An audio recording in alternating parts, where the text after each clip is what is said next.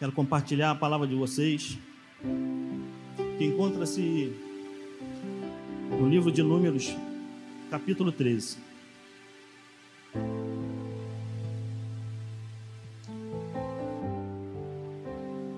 A palavra de Deus diz que, no livro de Números, capítulo 13, Moisés enviou 12 espias, 12 líderes, 12 príncipes, cada um para uma tribo de Israel. Homens que verdadeiramente poderiam observar a terra e trazer boas respostas. E a missão que eles tinham era observar a terra por 40 dias. E chegando lá na terra, Moisés pediu para que eles vissem se a terra era larga, se a terra era estreita, se a terra era fortificada, como eles viviam, se havia homens fortes, se era muito populosa, se a terra era frutífera. E chegando no vale chamado Vale de Escol, o texto diz que era a época das primícias das uvas. Eles cortaram ali uma parreira de uva e colocaram numa vara de forma que dois homens precisaram carregar em seus ombros. Levaram também romães, observaram as campinas, viram que nas campinas haviam árvores frutíferas, tamareiras, amêndoas, e voltaram voltaram para Cades Barneia, onde estava ali reunido a congregação, estava ali Moisés, estava ali Arão e apresentaram o relatório. E o relatório era de que a região era verde, os frutos eram grandiosos e apresentaram a eles os frutos. Disseram que verdadeiramente aquela ali era a terra da promessa. Eles declararam: é tudo aquilo que nós havíamos pensado e vislumbrado. Mas aí vem o porém. Dois espias apresentaram um diagnóstico positivo, mas dez espias apresentaram um diagnóstico de incredulidade. A palavra diz que ao observar a terra, eles também observaram ali que as terras eram muito fortificadas, que haviam ali homens de grandes estaturas, que haviam ali também descendentes de anequins. Homens gigantes que habitavam aquela terra de dois metros, dois metros e setenta. Então eles temeram o Senhor. Aquele povo, mediante essa notícia, foram movidos de um verdadeiro desânimo. O que nós precisamos observar aqui é o que o Senhor havia mandado eles apenas fazer um relatório, espiar a terra. Ele disse para Moisés: envia 12 homens até a terra, que eu vou colocar na mão deles. Envia 12 homens para poder fazer um relatório, para traçar a estratégia, porque a vitória já havia sido determinada pelo Senhor. Louvado seja o nome do Senhor. Eles haviam esquecido da onde o Senhor havia tirado, da terra do Egito. Eles haviam esquecido que haviam passado por milagres, que tinham presenciado o Senhor lançar sobre Faraó as dez pragas, que tinham visto o mar vermelho se abrir sobre eles e o exército de Faraó sucumbir diante do povo de Israel. Eles resolveram olhar para o gigante. A palavra diz que diante do relato daqueles dez espias, Caleb e Josué rasgaram as suas vestes e declararam: A terra é boa, vamos até lá e possuamos a terra, porque certamente o Senhor nos dará em nossas mãos. Eles estavam olhando para a promessa, enquanto aqueles espias resolveram olhar para o gigante. Dois espias trouxeram um diagnóstico positivo. Dez espias contaminaram o coração do povo e trouxeram um diagnóstico de incredulidade. Por causa do posicionamento de Caleb e de Josué, o Senhor confirmou a promessa da herança da terra prometida sobre a vida deles. Mas aqueles que apresentaram um diagnóstico de incredulidade, o Senhor liberou a palavra que eles morreriam pelo deserto e não receberia a terra prometida. Caleb ainda não havia conquistado a terra prometida, mas ele havia recebido uma palavra profética e ele havia guardado aquela palavra no seu coração. Do tempo da promessa até o tempo da conquista, 40 anos se passaram. Mas o Senhor garantiu a vitória. E o Senhor sustentou Caleb e Josué durante as inúmeras guerras que passaram. Porque eles entendiam que as batalhas que eram travadas eram sustentadas pelas mãos do Senhor. Aleluia. Louvado seja o nome do Senhor. Assim como Caleb, que aguardou o tempo da promessa, assim também é em nossas vidas. Quando nós recebemos a promessa, nós nos alegramos. Quando nós recebemos a promessa, nós nos enchemos de fé. Mas acontece que a gente muitas das vezes não quer viver o tempo da promessa. A gente não quer viver o meio da promessa. E o meio da promessa muitas das vezes significa treinamento. É no meio da promessa que o Senhor aperfeiçoa a sua fé. É no meio da promessa que o Senhor trata o teu orgulho. É no meio da promessa que o Senhor molda o nosso caráter. É no meio da promessa que o Senhor nos faz um discípulo de Jesus. Alguém preparado para receber verdadeiramente aquele degrau que Ele quer nos colocar. É no meio da promessa que Ele engrossa o nosso casco, que Ele nos faz ser resiliente. Para quando vier a primeira barreira, a gente não desistir da nossa promessa. A palavra diz que aquele povo, diante do gigante, tomado de grande desânimo, começou a murmurar contra o Senhor. E tomando a palavra do meu pastor Rafael, que tem declarado aqui em alguns cultos, a murmuração está para o diabo, assim como a adoração está para Deus. Louvado seja o nome do Senhor.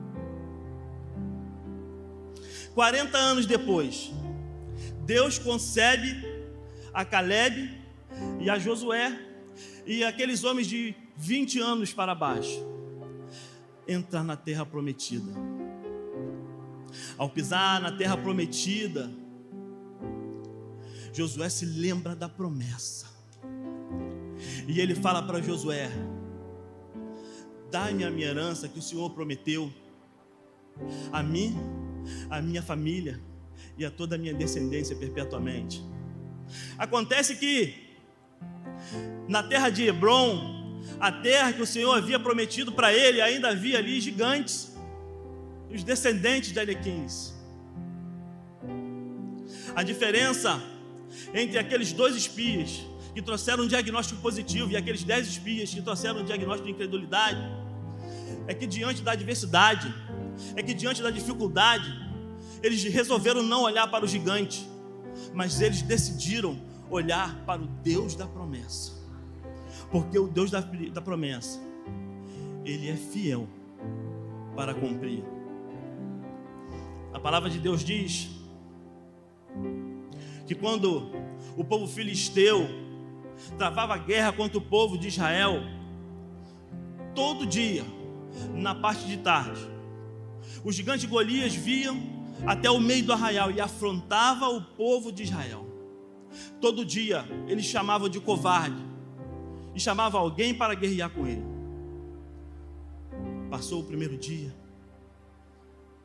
passou o segundo dia, passou o terceiro dia, até o dia que Davi estava presente e ele falou: Quem é esse circunciso que afronta o Deus de Israel? Acontece que o povo de Israel já estava ali, perdendo a visão da promessa, perdendo a visão dos sonhos, haviam esquecido que Deus era com eles, e eles se acostumaram a ver Golias gritar contra ele todos os dias. Eu quero declarar sobre a vida de cada um de vocês hoje.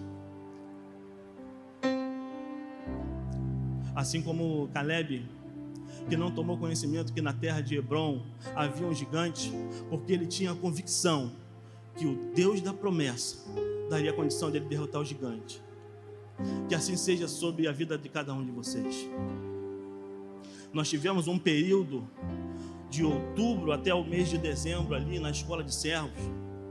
E ali nós tivemos um tempo de discipulado, um tempo de falar sobre a vida de Jesus, um tempo de avivamento, sim, tivemos sim, e tivemos um tempo também ali de confidências, tempo de cura, tempo de tratamento, tempo que nós percebemos que muitas pessoas chegaram até ali batalhando contra gigante, mas que estavam ali se posicionando na escola de servo. Louvado seja o nome do Senhor, porque ainda estavam de olho na promessa.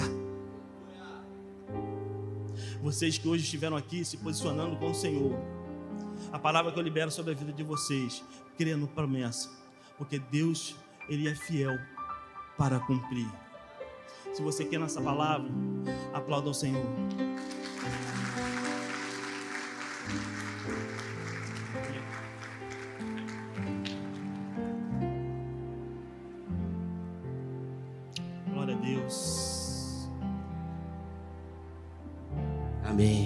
A Deus.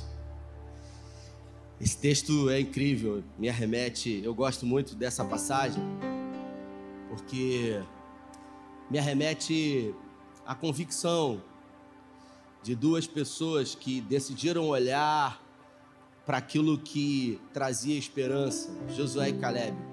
Você imagina de dez homens, de doze homens, somente Josué e Caleb trouxeram a notícia positiva. E o texto ele fala que quando o povo começou a ser influenciado pelos dez espias, dizendo: Nós vamos morrer, era melhor ter ficado no Egito.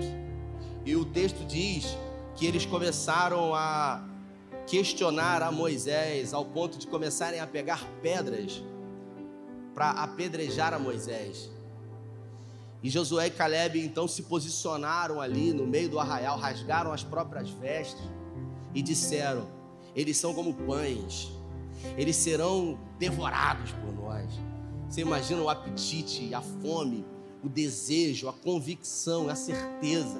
Eles eram gigantes, realmente, eles eram homens é, além da altura natural. Mas Josué e Caleb resolveram declarar que facilmente eles seriam comidos, que facilmente eles seriam destruídos. Por quê? Porque eles tinham habilidades? Não.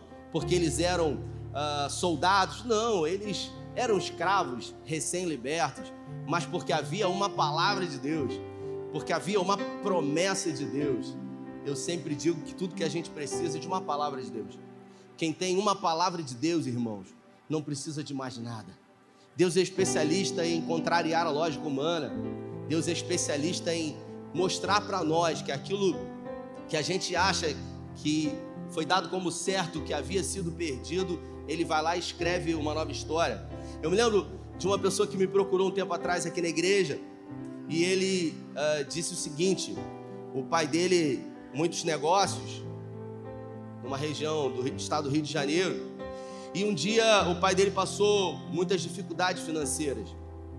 E essas dificuldades financeiras acabaram acarretando em dívidas. E um dia é, essas dívidas elas chegaram até ele e ele estava uma dessas empresas, e quando a, a cobrança daquela dívida chegou, uma dívida muito alta, ele recebeu aquela carta e ele infartou. E ele morreu ali. E os filhos assumiram, obviamente, uma dívida muito alta. E um dos filhos que contou esse testemunho para mim, ele procurou os órgãos necessários e ele parcelou aquela dívida. Um valor muito alto, que ele ficou com medo de não conseguir pagar, mas ele teve essa atitude de fé e ele se posicionou, parcelou em muitas vezes. E esse ano, alguns meses atrás, faltavam ainda muitos meses a serem pagos, ele disse: Pastor, é, Deus me deu condições de não atrasar nem um dia essa prestação, porque eu sabia que meu pai havia morrido por causa dessa dívida. Essa dívida havia tirado a vida do meu pai, afinal, ele havia trabalhado a vida inteira. E um dia, faltando muitas prestações a serem pagas, eu recebo uma ligação do banco dizendo que gostaria de negociar a dívida comigo. Eu achei estranho, ele disse, porque normalmente quando o banco liga é quando a prestação está atrasada, mas ele nunca havia atrasado um dia da prestação. E aí ele disse: Olha, é, deve ter algum engano, porque vocês estão me ligando, mas não, eu nunca atrasei a prestação. Ela está em dia. Não, é uma, é uma oportunidade que o banco está dando. E, e ele falou: Olha, eu não tenho condições de quitar. E aí o banco ofereceu que ele pagasse a metade do valor. E ele falou: Olha, faz o seguinte, me liga até mais tarde. E aí o banco ligou na parte da tarde e ele achou que era pegadinha um negócio desse. A gente vive diante de tanta maracutaia, de tanta coisa, né? Eu um dia estava vendo no, no Instagram um Rios que um, um bandido preso numa penitenciária ligou para outro bandido querendo dar o golpe, um no outro. Imagina que loucura. E aí o pessoal do banco ligou uh, à tarde e ele falou: Olha, eu, eu gostaria muito de quitar isso aí mas eu não tenho esse valor. Eu, eu queria dizer para você um valor que eu tenho para pagar. E o banco disse: então você faz a sua oferta. E aí a oferta que ele fez, irmãos, era no valor de três prestações. Tinham muitas prestações a serem pagas. Aí o cara do banco falou: não, esse valor é um valor que não tem como, é um valor absurdo. A gente consegue chegar a X. E aí ele viu uma oportunidade, sabe? quando você vê uma oportunidade diante de você, mesmo que no primeiro momento você mesmo não acredite nisso. Ele viu uma oportunidade, ele falou, cara, uma porta. E ele começou a negociar. E aí, sabe o que ele fez? Contou a história toda para a pessoa que estava lá do outro lado, o operador. Ele falou: Meu pai morreu por causa disso aqui. Meu pai morreu. E aí o operador falou o seguinte: Ó, eu vou vir aqui, vou te ligar amanhã e a gente vai, vai ver o que consegue chegar. Irmãos, uma dívida assim, eu não me lembro, mas eu acredito que era quase 100 mil reais. Ele fechou num valor uh, de duas prestações. De duas prestações. O banco poderia continuar recebendo facilmente, ele nunca havia atrasado. E ele falou para mim, pastor, eu, eu, até hoje eu não entendo por que, que o banco fez isso. E eu falei para ele: todas as vezes que Deus nos surpreende, a gente fica assim. Porque, como diz a canção, ninguém explica Deus. Ninguém explica. Agora, obviamente, isso só aconteceu porque é no caminho que tudo acontece. É quando você se posiciona, é quando você decide acreditar, é quando você decide, mesmo sendo muito difícil, prosseguir. E ele com fé rompeu, deu esse grande esse grande testemunho para a glória de Deus. Hoje uma pessoa me ligou dizendo que a sua esposa havia sido diagnosticada com os nódulos e, e eles entraram em oração e eles começaram a orar pedindo ao Senhor que livrasse eles desse mal, de passar por todo um procedimento de biópsia para saber se era maligno ou benigno. E eles, com fé, decidiram colocar diante do Senhor toda essa situação, como o salmista diz, lançando sobre ele toda a ansiedade, porque ele tem cuidado sobre vós e eles decidiram fazer o exame novamente. Contrariando inclusive os médicos, eles decidiram, não, a gente quer fazer novamente, porque a gente acredita. É aquela coisa é, que a gente não tem um controle, que está nas mãos de Deus. O milagre, ele não está nas nossas mãos, está na mão de Deus. A gente faz é, aquilo que um filho faz, se posiciona diante do pai, ora, pede, mas se Deus fizer, ele é Deus, se não fizer, continua sendo Deus. E ele insistiu para que os médicos, André, passassem o exame novamente. E o médico passou o exame novamente e, e no segundo exame não tinha nada. E o médico falou: pô, deve ter alguma coisa. Ele falou: tem, a ação de Deus, é um milagre. Eu já sabia. E a gente acaba percebendo que dia após dia as pessoas elas têm realmente visto milagres e proezas da parte do Senhor. O próprio Jesus ele disse que obras maiores nós faríamos no nome dele. A gente precisa se posicionar. A gente precisa desejar viver o invisível, o impossível. Mas para isso, a gente precisa primeiro acreditar. A fé, ela só faz sentido quando a gente não está entendendo e decide, mesmo não entendendo ou compreendendo, continuar avançando, confiando e dependendo do Senhor. Deus, Ele é especialista em surpreender os seus filhos. Eu vou chamar o Mateus aqui, pastor Mateus, cadê ele? Se escondeu? Ele vai trazer também uma reflexão hoje. Esse é um pastor fresquinho, irmão. Ele está fresco, fresco, né? Fresquinho de pastor. Podia ter botado uma gravata hoje, um paletó, né? Deixa... Meu pra caramba, né? Isso aí. Glória. Paz, igreja, tudo bem? Bom, o pastor Rafael ontem me mandou uma mensagem pedindo para trazer uma reflexão. E na mesma hora eu falei que sim, sem problema nenhum. Confesso para os irmãos que nesse período comecei já a orar, comecei já a, a, a conversar com o Senhor em que falar, qual é a mensagem que o Senhor quer trazer para a igreja, qual é a mensagem que o Senhor quer falar conosco. Mas o Senhor falou: primeiro eu quero falar com você, para depois eu falar com a igreja. E quando eu chego aqui na igreja, começo a ver o ambiente, começo a ver os louvores, começo a adorar o Senhor. E aí o Caleb entra e traz uma mensagem, uma reflexão, falando sobre medo. E eu estava ali com ele, e eu falei para ele: é exatamente isso que o Senhor quer falar conosco. Em, em Mateus capítulo 14, versículo 22, o tema da, do, do versículo aqui fala assim: andando sobre o mar.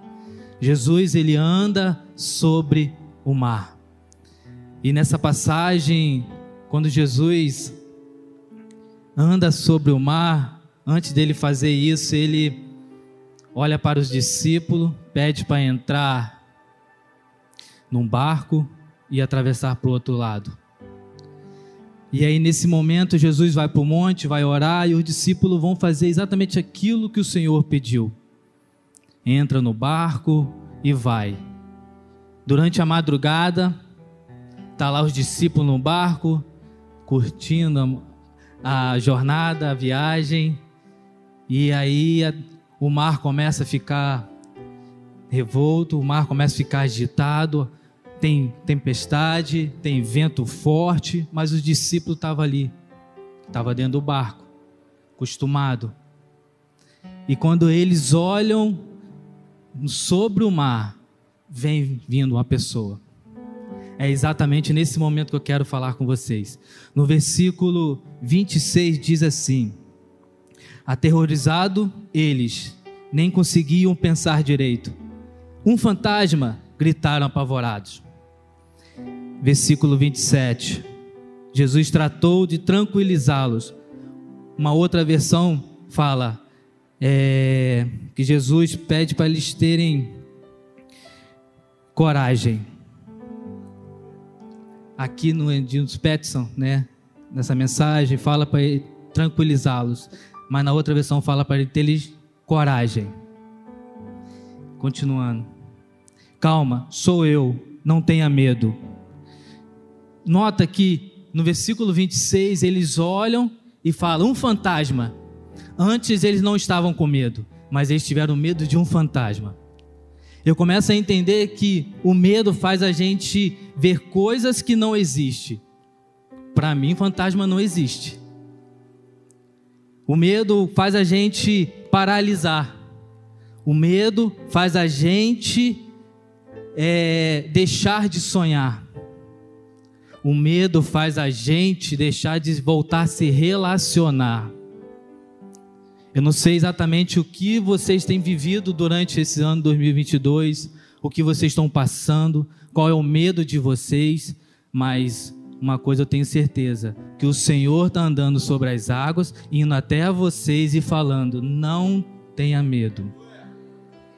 Só que antes dele falar que não tenha medo, coragem, porque discípulo de Jesus não tem medo. Discípulo de Jesus tem coragem Porque o medo paralisa, coragem te avança.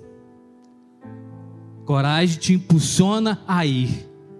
Porque logo depois, Pedro vira e fala: Se é tu mesmo, então me deixe ir até você. Na, nessa versão, ela é incrível. Fala assim: Pedro, no impito de coragem. Aí eu fui pesquisar: impito de coragem. Eu olhando no Google, tem uma parte que eu achou, me chamou muita atenção, que é, é algo que acontece dentro de você, uma impulsão que é gerado dentro de você e você vai, independente do que está acontecendo. É, coragem fala que nesse mesmo lugar que eu pesquisei, que é uma afirmação de um espírito que te impulsiona a avançar. Nota que Jesus virou para o discípulo e falou: Não tenha medo, mas só um que teve coragem. Só um que teve coragem e olhar para Jesus e falar: se é você mesmo, se é o Senhor, me deixe ir até você. Então eu quero dizer para vocês que o Senhor está diante da igreja, falando: venha. E vocês têm que ser igual de Pedro. Temos que ir. Coragem faz a gente impulsionar. A palavra de Deus chama a gente para conseguir caminhar. Porque mais à frente, eu tinha refletido, o pastor Rafael pediu para dar uma reflexão, mas eu acredito que o tempo me, dá, me permite isso. Me faz fazer uma reflexão de seguinte forma: quando você tem coragem e você confia no Senhor, você vive o milagre de Deus na fé. Você exercita a sua fé. Olhando para os meninos e as meninas que passaram no parte de servos, né, que vão estar servindo, fizeram esse curso, na caminhada de vocês, de servir no Senhor, vocês vão, por algum momento na vida de vocês, vocês vão ter medo, mas isso não pode paralisar vocês.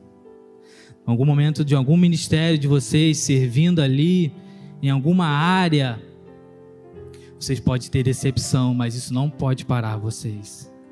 Vocês têm que ter coragem de voltar de ter relacionamento, de querer avançar, de querer servir, de querer caminhar, de querer ter um encontro com o Senhor Jesus Cristo. Foi exatamente isso que eu quero trazer para a mensagem hoje para a igreja. Que o Senhor, Ele está diante da igreja, andando sobre as águas e chamando: venha. Independente das circunstâncias que vocês estão passando, venha. Porque tem um ponto que também me chamou a atenção. Calma, eu, calma, sou eu. Quando Moisés virou para Deus e falou: Se perguntar quem tu és, aí Deus fala: Eu sou. Então, se sou eu que estou diante de vocês, sou eu que vou te dar coragem. Sou eu que vou guiar vocês. Sou eu que vou colocar minha mão nos pés de vocês e vocês vão andar sobre as águas. Sou eu que vou tirar você desse buraco que você está e fazer andar sobre as águas. E o mais incrível, me perdoa, pastor Rafael, falar. Quando Pedro sai, ele pula, que ali o versículo fala, ele pula, ele se joga, ele caminha sobre as águas, e ele olha para Jesus e vai caminhando, vai, não vai se preocupando o que está acontecendo, e vai andando, vai ao encontro do Mestre, mas por um momento da sua vida, vocês conhecem a história, ele começa a afundar. Porque, porque nesse momento ele perdeu o foco. Só que muitas das vezes a gente não perde só o foco quando as coisas estão difíceis. Às vezes a gente também perde o foco quando as coisas estão bem. Quando tudo está bem, a gente também perde o foco. Quando a vida financeira está boa, quando a família está bem, o casamento, o trabalho, os estudos, quando tudo se caminha bem, a gente perde o foco e começa a afundar. Entende? Então a gente nunca podemos perder o foco. A gente tem que estar sempre olhando para Cristo Jesus. Só que o mais incrível, eu fazendo essa reflexão, me faz lembrar também de Jó. Quando estava tudo bem com ele, Aí ele perde tudo, começa a afundar também, mas ele não, não se afunda. Vai perdendo as coisas. Nas situações boas. Mas é porque é permissão de Deus para a nossa vida. Nem sempre a gente começa a se afundar porque a gente perdeu o foco, porque o Senhor permitiu que isso aconteça. Para que a gente entenda que Ele tem o controle de todas as coisas. Porque Ele tem o controle de tudo das nossas vidas. Então, quando a gente afunda, e o versículo fala que Jesus imediatamente estende a mão e puxa Pedro. E aí o Pedro e Jesus vão para o barco. Entende que quando Pedro pulou, foi ao encontro de Jesus, e Jesus estava vindo ao encontro deles, automaticamente eles ficaram distante do barco. A Bíblia fala que eles já foram para o barco. Eu acredito que ao puxar, os dois caminharam sobre as águas para ir o barco com a tempestade, que a tempestade só acalmou quando eles estavam dentro do barco. Então Jesus caminha com a gente sobre as águas na tempestade, cuidando da gente. Jesus está sempre diante da gente, nos segurando, nos guiando, dependendo das nossas circunstâncias que nós estamos vivendo. Nesta noite, eu quero dizer para a igreja, assim como o Senhor falou comigo e o Caleb iniciou muito bem, a gente não tem, podemos ter medo, nós temos que ter coragem, confiar na palavra do Senhor e ter fé. Ano 2023 está vindo aí. É apenas uma mudança de data, de calendário. Eu não sei o que vocês viveram em 2022. Talvez vocês estão parados, esperando algo acontecer em 2023. Mas para que isso aconteça, tem que ter uma atitude diferente hoje. Para algo novo entrar, para uma vida nova ter, você tem que ter uma atitude diferente. Nosso tema de 2023 é seja forte e corajoso. Para ser forte e corajoso em Cristo Jesus. Nós vamos começar a se encerrar e a palavra de Deus é essa para a vida de vocês. Que vocês tenham coragem confiança e fé no caminho do Senhor Jesus. Que o Senhor vai fazer cada um de vocês andarem sobre as águas, independente do que nós estamos vivendo, porque nós temos Cristo Jesus. Amém? Nada temerei. Eu sei que não estou sozinho, todo poder é meu amigo. É curioso, porque é a primeira vez que o Mateus prega aqui. E o Lautinho sabe o que é isso? A primeira vez. E eu me lembro da minha primeira vez pregando, não foi aqui, foi lá no Seizinho. Ele falou muito bem. Eu acho que já deve ter treinado muito. A minha primeira vez pregando não foi, não foi ruim, foi horrível. Eu me lembro que fazia uma oração, Senhor, que eu tenha sorte hoje. O cristão, às vezes, ele busca por sorte, né, Juan? Eu me lembro que eu estava no navio, sabe? E o pastor Levi, o pai do Caleb, cadê o Caleb? Tá aí? Caleb tá lá. A gente estava no teatro. E para quem já foi no cruzeiro, o teatro ele fica na parte de trás do navio, no mesmo andar do cassino. E para você ir para o teatro, você tem que passar pelo cassino. Eu acho que é pro, pro cão atentar o cara que já foi viciado, não sei. E o, pastor Levi estava no teatro e de repente ele saiu, estava tendo uma gritaria muito grande no, no cassino. E ele ficou curioso. E ele foi lá ver. Chegou lá, uma gritaria. O cara tinha ganhado 100 mil dólares na roleta. 100 mil dólares. Você faria o que com 100 mil dólares, Roberto? 100 mil dólares. Mais de meio milhão de reais. Você faria o que, Fonseca? 100 mil dólares. Vamos gastar o dinheiro do cara? Você faria, você faria o que, Milton? Meio milhão? Seis, quase 600 mil reais, né? Ô, faria o que, Meu Deus, ajudaria tanta gente. Tem gente que vai falar assim, né? E aí, o pastor Juan falou: Cara, você não vai acreditar. Rafael, o cara ganhou 100 mil dólares. Eu falei: É mesmo? E aí? Você também apostou, né? Porque aí você fala assim, pô, vida, fazer uma fezinha aqui, né? Quanto que é aí? A menor. Aí ele falou, não, fiquei lá, cara, vendo. Fiquei curioso. E aí o cara, sabe, não tinha nem ficha lá. Aí pegaram lá uma caixinha e trouxeram ficha preta para ele. Botaram lá e ele todo prosa. E ele falou: Vou ganhar meio milhão de dólares. Rafael, ele perdeu tudo. Perdeu tudo. E quando ele ia perder, ele falava assim: Vou recuperar, vou recuperar, vou recuperar. A gente vive atrás da sorte. Só que a gente se esquece que quem vive atrás da sorte, inevitavelmente vai se encontrar com azar.